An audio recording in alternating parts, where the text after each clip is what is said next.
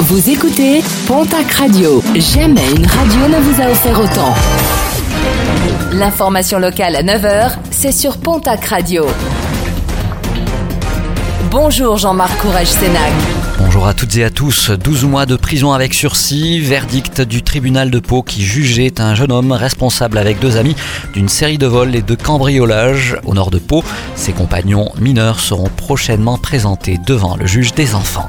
Le syndicat Unité SGP Police 64 a réagi suite à l'interpellation mouvementée d'un passeur de migrants présumé vendredi soir à Bayonne. Un homme qui n'a pas hésité à foncer délibérément vers les policiers. Rapidement interpellé, il a été placé en garde à vue et devrait être jugé dans le cadre d'une comparution immédiate pour aide au séjour irrégulier et violence sur personne dépositaire de l'autorité publique. SGP Police 64 réclame un jugement exemplaire. Un conseil territorial de santé s'est tenu à vendredi afin de faire le point sur l'avancée du projet de construction de l'hôpital commun entre Tarbes et Lourdes sur la commune de Lannes. Une visite sur site organisée en présence du préfet des Hautes-Pyrénées.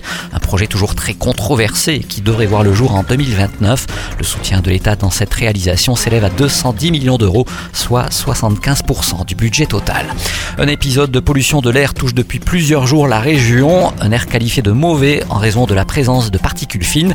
Il est recommandé aux personnes les plus fragiles d'éviter les activités physiques et sportives intenses, autant en plein air qu'à l'intérieur. Les résultats sportifs de ce week-end avec en rugby Champions Cup la défaite de Toulouse aux Wasps 30 à 22, Challenge Cup défaite de Pau à Brive 33 à 25 et de Biarritz face à Newcastle 13 à 17 en Pro D2. Bayonne s'est largement imposé sur Aurillac 31 à 6. En national, victoire de Tarbes sur Bourgoin-Jallieu 19 à 12 et de Dax sur Suresnes 49 à 21. En basket, Betclic Elite, victoire de Paula Sur Orléans 94 à 85 en Ligue féminine. Le derby du Sud-Ouest a été remporté sur le buzzer par Basketland sur le TGB 66 à 64. Et puis en football, Ligue 2, le match nul entre le Pau FC et le TFC au stadium, un but partout.